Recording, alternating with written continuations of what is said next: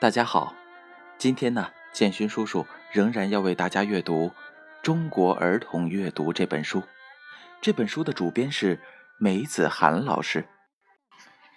上一次我们为大家阅读了由赵义军编写的《我的儿童阅读馆》的阅读故事，其中第一篇章是“诞生在甜蜜的日子里”。那么今天呢，建勋叔叔为大家阅读第二篇章。送书的快递员，我好想让这些书长上翅膀，我迫不及待的希望现在、立即、马上飞到每个孩子面前。只有我一个人的小小阅读馆刚刚成立，资金大部分用在购买更多的书籍上，怎么办呢？我怎么才能把他们送到呢？我既不会开车，也不会骑自行车。交通工具上，我只能选择地铁和公交。每次帮孩子们选好书后，我都会找一条能节约时间的路线，用我最大的体力带上书出发。随着借阅孩子们的增多，我实在是送不过来了。我开始联系快递公司，可是这样的往返配送业务很不好找快递。因为一个快件一般提成是一点五元每件，谁都愿意去送一份重量不到五百克的文件或者是合同，而不愿意抱着一袋子八本至少是三公斤以上重量的书送来送去。同样是这么重的东西，换成是文件或者合同，能送上好几个，也就是多拿好几个一点五元每件的提成。另外，往返送书还等着家长将还回的书包好再返回来，这样的等待是没有经济效益的。我常常问经过我办公室的快递员，可不可以送往返的快件大部分的回答都是不能送，或者是即使送也会费用很高。而那天中午，我刚好看到了一个从我办公室匆匆走过的快递师傅。我追出去的时候，他刚进了电梯里。就在电梯门快要关上的时候，我对他说：“哎，你可以帮我送一下往返的快件吗？我就在二十一 A。”说完这句话，电梯门就关上了。我不确定他听到了没有。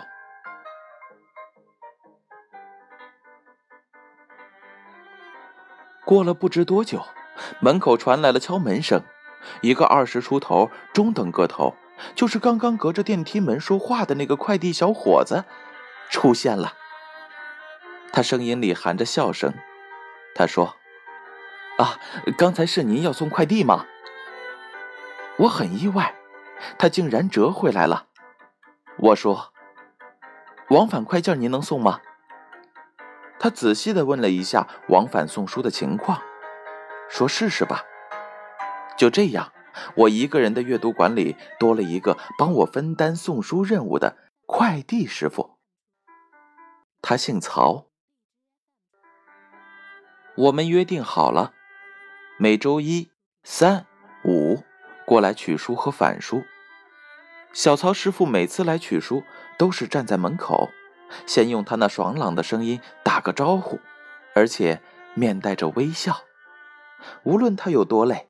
走了多少个楼上楼下的来来回回，我看到的从来不是急匆匆的催促和拿了就走的转身离开，而是拿上书，他会说上一句：“哎，赵姐，您还有什么要吩咐我的吗？”其实我对小曹师傅没有什么要叮嘱的，我说：“你注意安全啊，按时送到就好。”我还说：“你知道吗？”孩子们都非常盼望收到你送去的书。有一个小会员果果，每次到了换书的时候，都会搬个小板凳坐在门口等着。睡醒的午后，告诉爷爷，他要等换好书之后再下楼玩。孩子对书有这样的一种期待心情，多好啊！每每我说到这儿的时候，小曹总是认真听，从不打断我。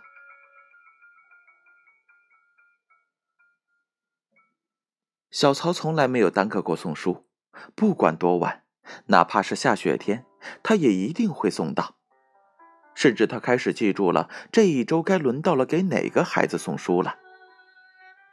一般小曹上午来取书，有时家长提交的书单晚了，没有赶上，我心里很不愿意让孩子失望。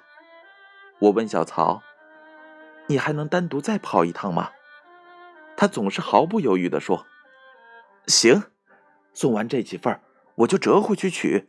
放心，孩子读书是大事儿。”这一句成了他的行动，认真的说，也认真的做。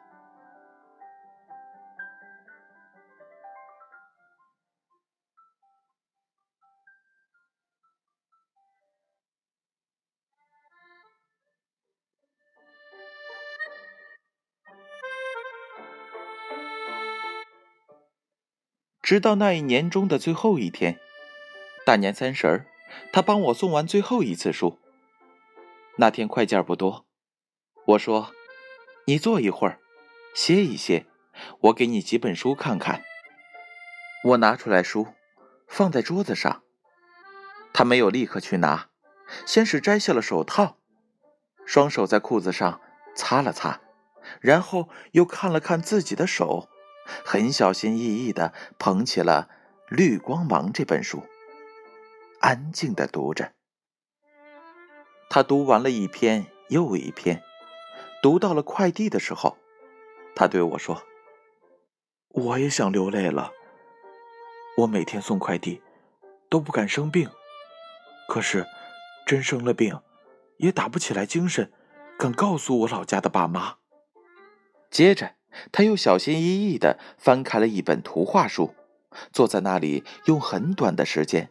读完了这个故事，又用手机把书后面的一段文字拍了下来。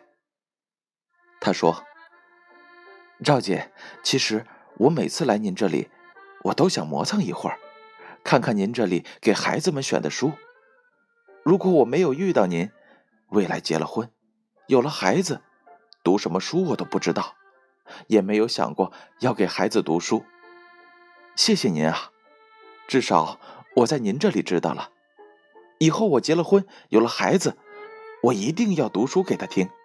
嗯，还有这本书里的一段话，我也记在心里了。原来只要上路，就没有终究落空这回事儿。上路了，就天天走，总会遇见隆重的典礼。他接着说：“希望我有一天，也能做着自己喜欢的事情。”也许不送快递了。他说这番话的时候，我一直在安静的听着，心里想了很多。一个快递员是不是在为孩子们送书的时候，也想到了他的小时候怎么看不到这样的书？如果他在小时候也能看到这样的书，后来长大以后，是不是他的精神会更饱满一点？他的生活是不是可以也和现在不一样？是不是也上了大学了呢？可是现在都没有。不过这本小小图画书让他想到了自己的未来，对自己的未来提出了盼望。他拍那段话，我想他是希望自己将来会像将龟一样，也能够到达一个远处。然后参加一个属于他自己人生的典礼。我在心里这样祝福他。